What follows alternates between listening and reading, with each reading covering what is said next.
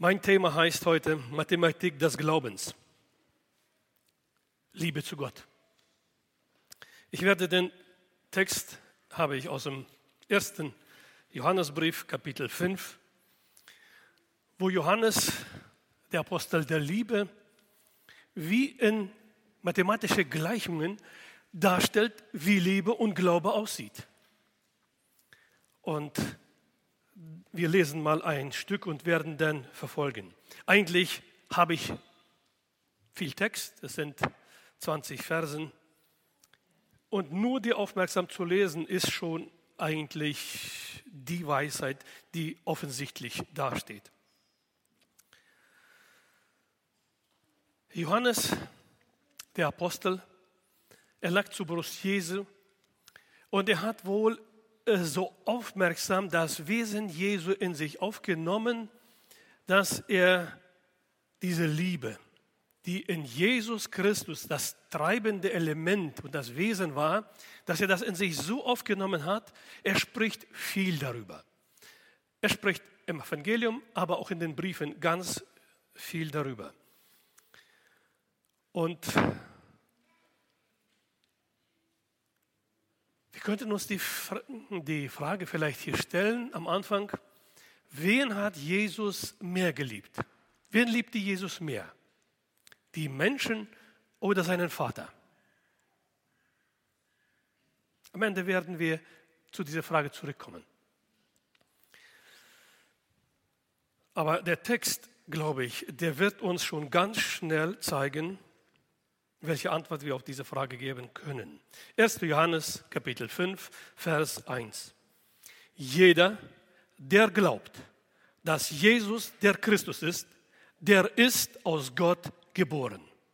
Und wer den liebt, der ihn geboren hat, der liebt auch den, der aus ihm geboren ist. Ich lese bewusst heute so, weil das ist wie eine Formel. Man muss die Komponente alle behalten. So, was steht hier? Äh, was addiert man? Was wird multipliziert? Und was kommt am Ende bei raus? Deshalb äh, es ist wichtig, dass wir hier jedes Komma betonen, damit wir das, was er hier, diese Gleichung drin hat, ein Resultat äh, sichtbar vor Augen mit. Ich lese es nochmal.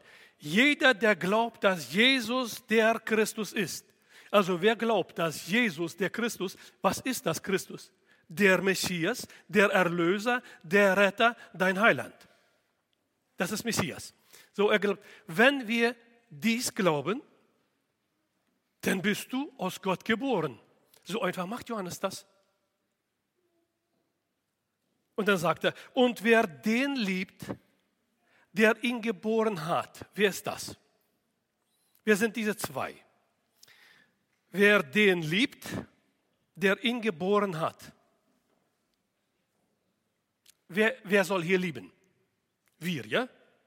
Und wenn wir den lieben, der uns geboren hat, von neuem geboren hat, und dann kommt die Gleichung, der liebt auch den, der aus ihm geboren ist. Haben wir hier nicht die erste oder die größte zwei Gebote. Gott lieben, Leben bekommen und den Nächsten lieben, wie sich selbst. In einem Satz hat er eigentlich es komplett dargestellt. Eine Form, die aufgeht. In der Mathematik wissen wir, da wenn da so viele Zahlen sind und wir da addieren, multiplizieren und alles Mögliche machen, in Klammer setzen und dann dazu kommt, dann ist das eine lange, lange Schlange oder Reihe von Zahlen. Und am Ende muss man ja das Ergebnis haben, das dann auch stimmt. Wir werden merken, dass Johannes dies die ganze Zeit macht. Gleich der nächste Vers, Vers 2, ist es schon. Denn das ist die Liebe zu Gott. Es ging ja um die Liebe zu Gott und dann wird man geboren. Jetzt sagt er, das ist die Liebe zu Gott. Entschuldigung, Daran erkennen wir, wir, die wir lieben, dass wir die Kinder Gottes lieben. Das war ja das Resultat. Der liebt auch den, der aus ihm geboren ist. Das sind ja die Kinder Gottes. Und das sagt er hier. Daran erkennen wir, also wir können es prüfen, dass wir die Kinder Gottes lieben, wenn wir Gott lieben Und das Zweite, und seine Gebote halten. Wir merken, er geht hier so pragmatisch wie mathematisch vor. Hier ist eine Zahl plus die nächste Zahl, kommt was bei raus. Und er sagt hier, wir können es prüfen, so prüft man es. Und dann kommt er gleich mit noch einem Beweis im Vers 3 und sagt, denn das ist die Liebe zu Gott, dass wir seine Gebote halten. Und seine Gebote sind nicht schwer. Was haben wir aus diesen äh, drei Versen genommen? Glauben an Jesus, dass er Christus ist, bekommen wir das Leben. Und wer den liebt, der ihn geboren hat, dem das neue Leben gegeben hat, der wird auch den lieben, der genauso von Gott zum neuen Leben geboren worden ist. Er sagt, das geht nicht anders. Und dann sagt er, wie prüfen wir das? Wir erkennen das, wenn wir diesen Nächsten lieben, dass wir Gott lieben und seine Gebote halten, weil das gehört zusammen. Und dann kommt er, und das ist die Liebe Gottes, die Liebe zu Gott. Ich habe ja gesagt, die Mathematik des Glaubens ist Liebe zu Gott. Und er sagt hier, denn das ist die Liebe zu Gott, dass wir seine Gebote halten. Und dann fügt er nur noch dazu, seine Gebote sind nicht schwer. Gott hat uns nicht was Schweres auferlegt, er hat uns was Gutes vorgelegt. Die erste Botschaft eigentlich, wenn wir die noch im Kopf haben, die hat das bezeugt. Die erste Botschaft ging aus der Vergangenheit und Zukunft. Heute sind wir in der Gegenwart. Und mit der Gegenwart wird ja bestätigt, das, was einmal war, oder wir bekommen auch eine Bestätigung für die Hoffnung, die wir in der Zukunft haben wollen oder haben werden. Und jetzt kommt das Denn. Und wir kennen das Denn aus der Bibel. Das ist dann ein Strich, der gezogen wird, der es bestätigt. Nur so kann es sein. Denn alles, hören wir aufmerksam zu, denn alles, was aus Gott geboren ist, macht was? Überwindet die Welt. Und unser Glaube ist der Sieg, der die Welt überwunden hat. Und jetzt kommt er zum Schluss, jetzt wird hier kompletter Strich gezogen und wird gesagt, denn alles, was aus Gott geboren ist, und jetzt darf kein, jeder sich von hier fragen, bin ich von neuem geboren? Dann sagt die Bibel uns hier, Johannes, der überwindet die Welt. Das heißt, die Welt hat nicht das Sagen mehr, die Welt hat nicht das Bestimmen mehr, so wie das im Alten Testament war, warum sie nie glauben konnten. Sie haben nicht gehört, sie haben sich zurückgesinnt nach dem Essen, nach einiges anderes und haben gemurrt. Und er sagt, alles, was aus Gott geboren ist, überwindet die Welt. Und unser Glaube, das ist das Werkzeug. Das Werkzeug, um die Welt zu überwinden, ist der Glaube. Welcher?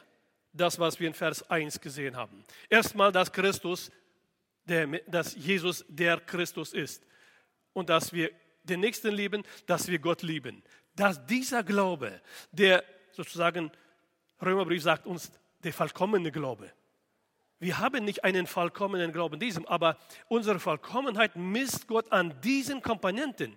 An diesen Komponenten wird genau gemessen, ist unser Glaube vollkommen. Eine, sagen wir, vollkommene Vollkommenheit werden wir im Himmel haben. Aber hier misst Gott es so auf dieser Erde. Und Gott gibt uns und zeigt uns, dass es gibt keine Kraft zwischen Gott und uns, die uns scheiden könnte. Aber es gibt einen Versuch. Und das ist Satan. Und deshalb steht hier auch nicht, die haben mit der Welt nichts zu tun. Die überwinden die Welt. Also das ist schon ein Kampf, das ist eine Anstrengung, das ist ein Akt, wo wir unsere Bestrebungen, unser Verlangen, das war auch im ersten Text die Frage, die erste Predigt, dass wir uns äh, dafür einsetzen müssen. Und unser Sieg, Sieg ist ja immer, wo ein Kampf ist, oder? Wo kein Kampf ist, ist dann Sieg. Und unser Sieg ist der Glaube. der die Welt überwunden hat. Und jetzt fragt Johannes, wer ist dieser Christus, der dieses alles, was wir jetzt gerade betrachtet haben, der dieses alles für uns einmal erworben und geschaffen hat? Wer ist dieser? Vers 5. Wer ist es, der die Welt überwindet? Ah, nee, hier spricht er erst von uns, die wir glauben. Wer ist es, der die Welt überwindet, wenn nicht der, welcher glaubt, dass Jesus der Sohn Gottes ist? Er geht eine Stufe weiter und sagt hier, wer ist es, der die Welt überwindet? Der da glaubt, dass Jesus Christus der Sohn Gottes ist. Äh, warum wird unterstrichen Sohn Gottes? Sohn Gottes ist auch Gott. Sohn Gottes ist genauso allmächtig wie sein Vater und bei ihm ist auch alle Kraft. Er kann uns in jedem äh, beistehen und helfen. Und in Vers 6 ist das, was ich angekündigt habe. Hier wird dieser Jesus beschrieben. Wer ist er denn, der solche Machten hat? Vers 6. Er ist es, der durch Wasser und Blut gekommen ist, Jesus der Christus. Nicht durch Wasser allein, sondern durch Wasser und Blut. Und der Geist ist es, der Zeugnis gibt, weil der Geist die Wahrheit ist. Und in diesem Vers sagt Jesus, äh, Johannes uns, wer dieser Jesus ist. Und weiter werden noch zwei äh, Verse sein, die die Zeugnisse aussprechen, dass das tatsächlich so ist. Und hier sagt er als erstes, er ist es. Und jetzt führt er zwei Elemente, Wasser und Blut, dazu. Dieser Jesus ist durch Wasser und Blut gekommen. Jesus der Christus. Und betont noch einmal, nicht alleine durch Wasser. Was fällt uns jetzt ein, wenn wir so hören? Der ist durch Wasser und Blut gekommen. Verstehen wir jetzt, was bedeutet jetzt Wasser und Blut?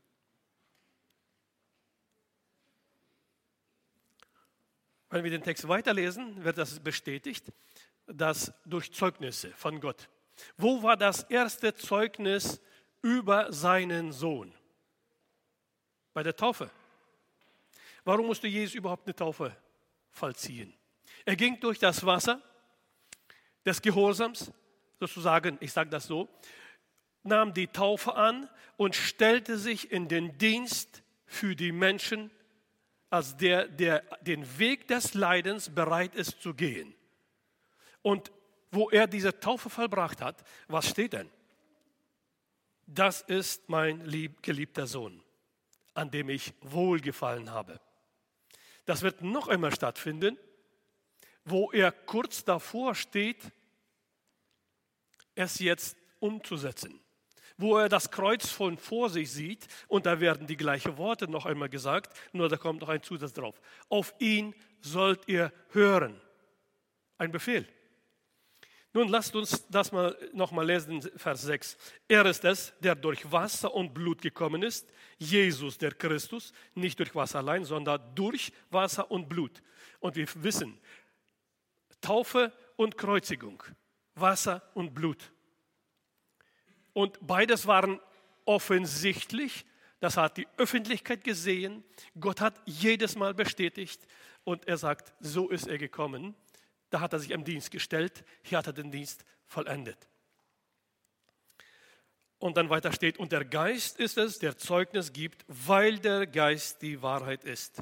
Und Vers 7 und 8 wird er uns Zeugnisse zeigen. Denn drei sind es, die Zeugnis ablegen im Himmel, der Vater, das Wort und der Heilige Geist. Und diese drei sind eins. Er sagt, im Himmel ist das der Vater, das wissen wir, ja? Vater Gott. Das Wort, Evangelium Johannes, Kapitel 1, erste Verse. Dann wissen wir, was bedeutet Wort. Das ist der Sohn Gottes. Und der Heilige Geist. Und diese drei sind eins. Hier lesen wir ganz einfach über die Dreieinigkeit Gottes. Die sind eins, sagt er. Dann kommt er zum zweiten, wie es auf Erde ist. Vers 8 und drei sind eins. Die, und drei sind es, die Zeugnis ablegen auf der Erde, der Geist und das Wasser und das Blut. Und die drei stimmen überein. Jetzt sagt er der Geist, das Wasser und das Blut. Das haben wir schon durchgenommen, was das bedeutet, Wasser und Blut. Jetzt lesen wir einfach weiter und im Zusammenhang wird uns das deutlich werden, was er mit diesen Zeugnissen auf Erden meint. Wenn wir das Zeugnis der Menschen annehmen, so ist das Zeugnis Gottes größer.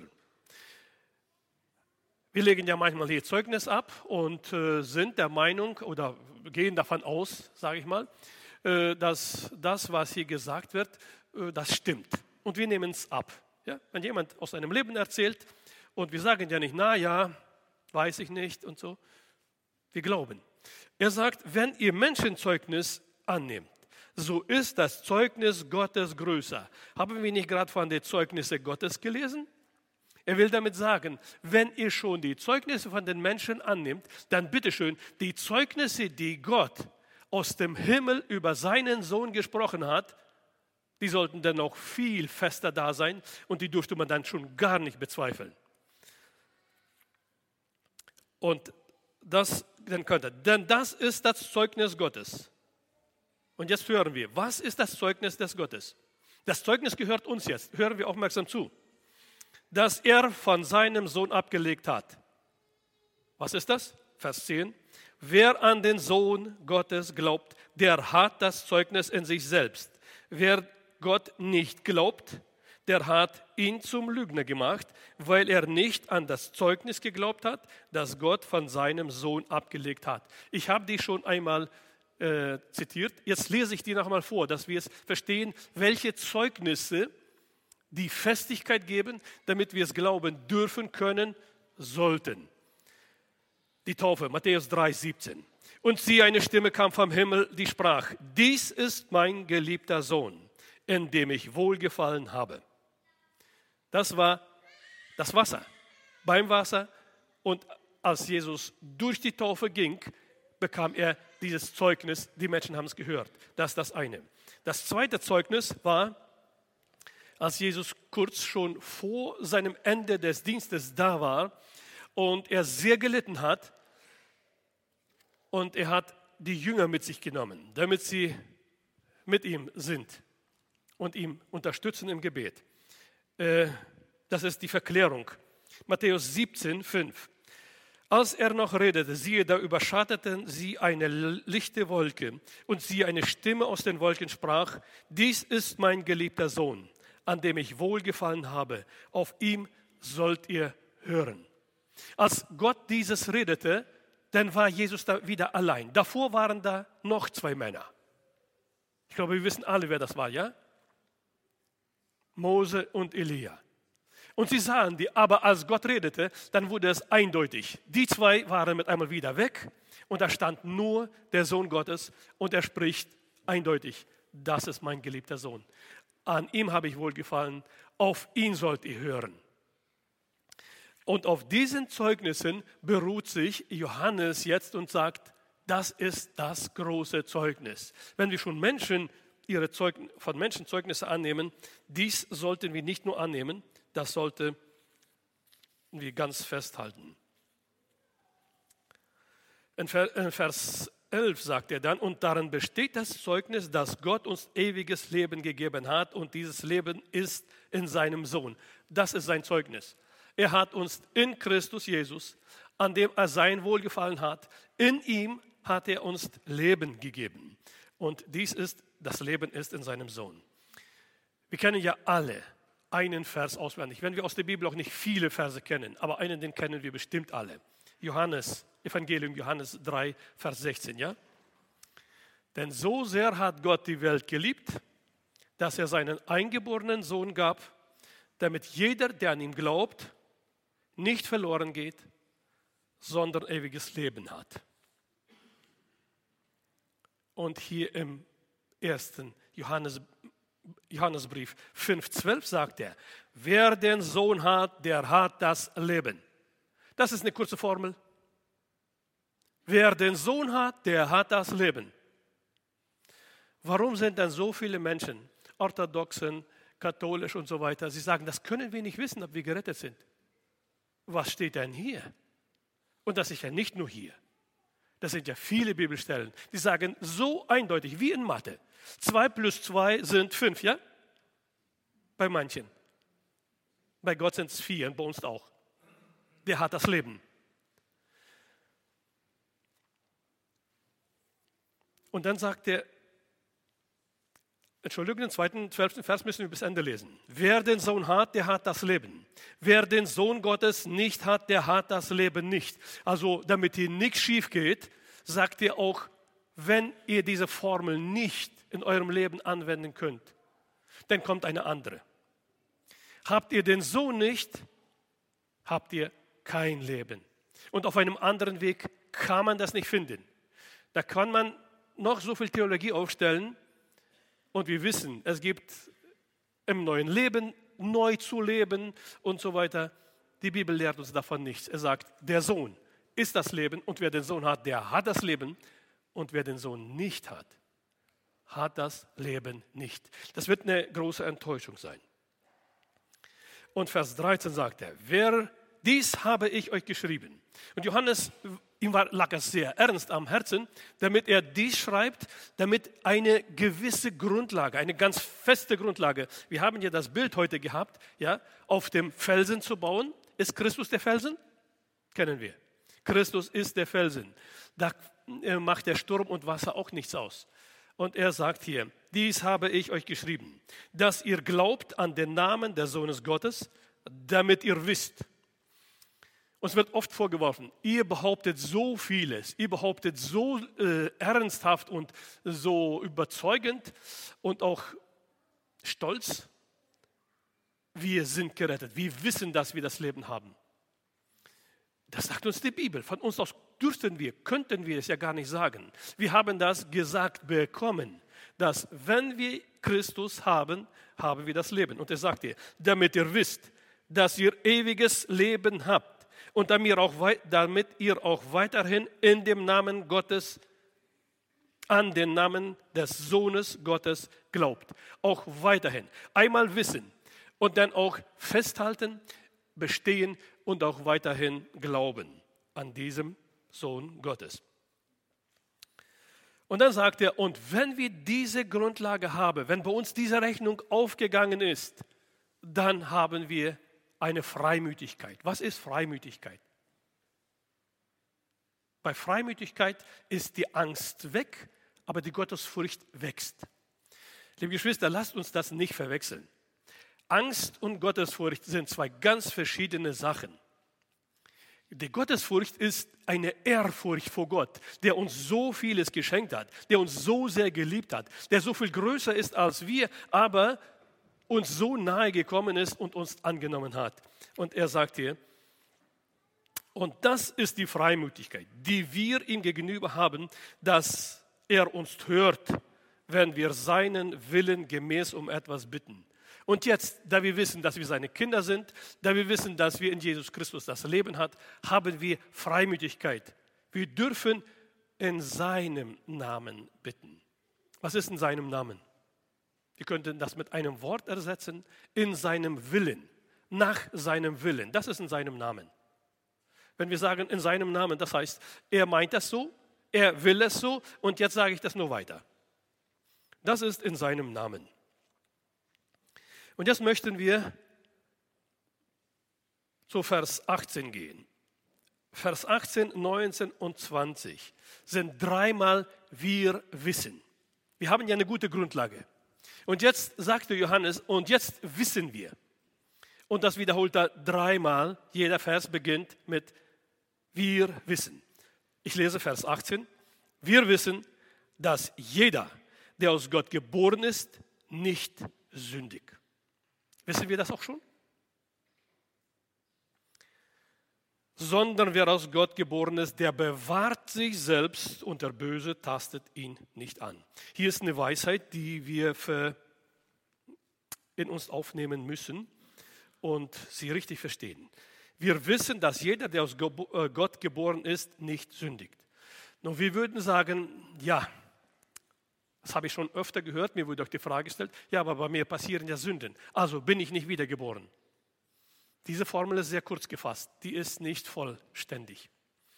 Hier geht es nicht darum, dass wir keine Sünden tun. Dieser Johannes sagt im ersten Kapitel, dass wenn jemand sagt, dass er nicht sündigt, dann ist er ein Lügner. Das wissen wir. Wie ist dann dies zu verstehen? Hier ist so, wer aus Gott geboren ist, der sündigt nicht mutwillig und bleibt nicht in der Sünde äh, stehen und so weiter. Der versucht so schnell wie möglich, wenn es passiert ist, wieder mit Gott im Reinen zu kommen, damit er eine Beziehung hat und dass nichts zwischen ihm und Gott steht. Es ist diese gemeint, der sündigt nicht. Mutwillig. Er geht nicht auf Sünde los und sagt, ah, das wird schon. Das Heil kann ich ja nicht verlieren. Doch, doch. Auf so einem Wege verlieren wir es. Sonst verlieren wir das Heil nicht. Solange wir in Christus sind, wird keiner das Heil verlieren. In Christus ist das Heil unverlierbar. Und jetzt die Frage nur zum Nachdenken. Außerhalb Christus können wir das Heil überhaupt haben? Wenn wir Christus verlassen, wird das Heil bleiben. Wieder Gleichung, ja? Wir bleiben schon bei der Mathematik, Mathematik heute. Und er sagt hier, wir wissen, dass jeder, der aus Gott geboren ist, ich stelle hier äh, rein, nicht mutwillig sündigt, sondern wer aus Gott geboren ist, der bewahrt sich. Das heißt wieder ein Akt, der unsererseits ist. Gott wird uns bewahren, aber wir müssen dafür sorgen, dass wir bewahrt bleiben in Gottes Gnade. Und dann steht weiter ein Trost. Und der Böse tastet ihn nicht an. Hier haben wir diese Bestätigung, dass Satan nicht einen freien Zugang zu uns hat. Er versucht diesen Zugang wie zu Eva auf Umwege zu uns zu bekommen. Einen direkten freien Zugang hat Satan zu uns nicht, denn wir gehören ihm nicht. Wir gehören dem Sohn Gottes, der uns das neue Leben gegeben hat. Aber auf Umwege, durch Lüge, durch sowas, da kann er eine Tür finden und kommt dann rein und versucht uns zu beschlagnahmen. Und dann können wir mit einmal sogar ihm gehören. Aber ohne weiteres kann er uns nicht mal antasten. Vers 19. Wir wissen, dass wir aus Gott sind und dass die Welt, dass die ganze Welt sich im Bösen befindet. Das ist wieder ein Wissen. Wissen wir das? Wenn wir das wirklich wissen, dann würden wir sehr aufmerksam sein, wie weit wir diese Welt nachahmen, die Welt kopieren und der Welt uns gleichstellen. Mehr möchte ich dazu nicht sagen. Und dann kommt das dritte Wissen, Vers 20. Wir wissen aber, dass der Sohn Gottes gekommen ist und uns Verständnis gegeben hat, damit wir den Wahrhaftigen erkennen. Und jetzt kommt bei mir eine Frage auf. Wir sind Kinder Gottes, Jesus Christus lebt in uns und jetzt kommt mit einmal, dann brauchen wir noch ein Verständnis, damit wir den Wahrhaftigen erkennen. Oh ja, damit man, damit man sich bekehrt und wiedergeboren wird, braucht man nicht so viel Erkenntnis. Eins braucht man, dass es einen heiligen Gott gibt, der Richter ist, dass es einen heiligen Gott gibt, der seinen Sohn gegeben hat, damit wir gerettet werden. Und das Dritte, damit wir erkennen, wir sind Sünder und ohne diesen Sohn, den Gott gegeben hat, wir verloren gehen. Das reicht aus, um neues Leben zu bekommen. Aber damit wir im Leben wandeln, brauchen wir mehr. Und damit wir Zeugen und Botschafter hier sind, brauchen wir auch mehr.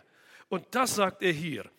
Wir wissen aber, dass der Sohn Gottes gekommen ist und uns Verständnis gegeben hat, damit wir den Wahrhaftigen erkennen, damit wir auch von ihm wahres Zeugnis geben können. Nicht nach unserer Vorstellung, sondern wie die Schrift das sagt. Und das möchte Gott. Und er sagt, und wir sind in dem Wahrhaftigen, in seinem Sohn Jesus Christus.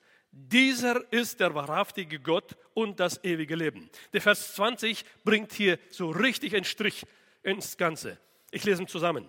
Wir wissen aber, dass der Sohn Gottes gekommen ist und uns Verständnis gegeben hat, damit wir den Wahrhaftigen erkennen. Und wir sind in dem Wahrhaftigen. Hier ist wieder eine klare Behauptung. Wir sind in diesem Wahrhaftigen.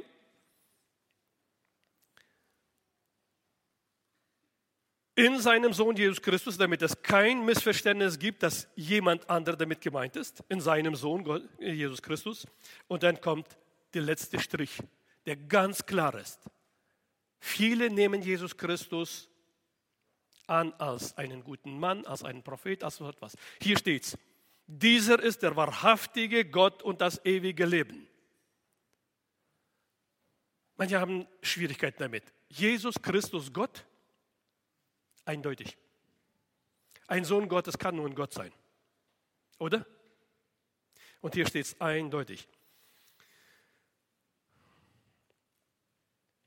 Die Mathematik des Glaubens. Wir fassen das zusammen. Die Mathematik des Glaubens ist Liebe zu Gott. Dem Vater, dem Sohn, zum Nächsten. Haben wir das in der Bibel gehabt? Zum Nächsten steht in der gleichen Reihe. Und da sind auch die großen Geboten enthalten. Aber da steht ein Nebenprodukt entsteht aus diesem. Und dieses Nebenprodukt beschreibt er, wir haben das schon betrachtet zum Teil, aber im letzten Vers dieses Buches steht es denn, Kapitel 5, 21. Kinder, hütet euch vor dem Götzen. Und dann sagt er Amen dazu. Hütet euch vor dem Götzen. Wer ist Götze für uns? Gibt es heute noch Götzen? Aber wir haben keine stehen, ja? Wir haben die ein bisschen näher, wir tragen die im Herzen. Könnte sein. So, und hier lese ich noch einmal den Vers 5. Wer ist es, der die Welt überwindet, wenn nicht der, welcher glaubt, dass Jesus der Sohn Gottes ist? Wir können viele verschiedene Götzen haben. Das sind nicht mehr die Statuen, wir beten keine Bilder an, keine Ikonen an, aber es gibt was, was wir sehr, sehr tief in unserem Herzen haben, das uns die Freude an Gott raubt, für den Dienst raubt, die Zeit raubt, die wir investieren könnten, das Geld und so weiter. Ganz vieles kann es sein. Und er sagt, das gilt zu überwinden. Und ich möchte nur aus 1. Johannes Kapitel 4, ein Kapitel davor, äh, zwei Verse lesen, damit schließen. Wer nun bekennt, also 4, 15, 1. Johannes 4, 15, wer nun bekennt, dass Jesus der Sohn Gottes ist, in dem bleibt Gott und der das bekennt, in Gott und er in ihm. Und wir haben die Liebe erkannt und geglaubt, die Gott zu uns tat. Gott ist Liebe und während die Liebe bleibt, der bleibt in Gott und Gott in ihm. Also so eine feste Zusage, die kriegst du bei keiner Bank, die kriegst du bei keiner Versicherung, die kriegst du nirgends. Wenn du in Gott bleibst, dann bleibt Gott in dir.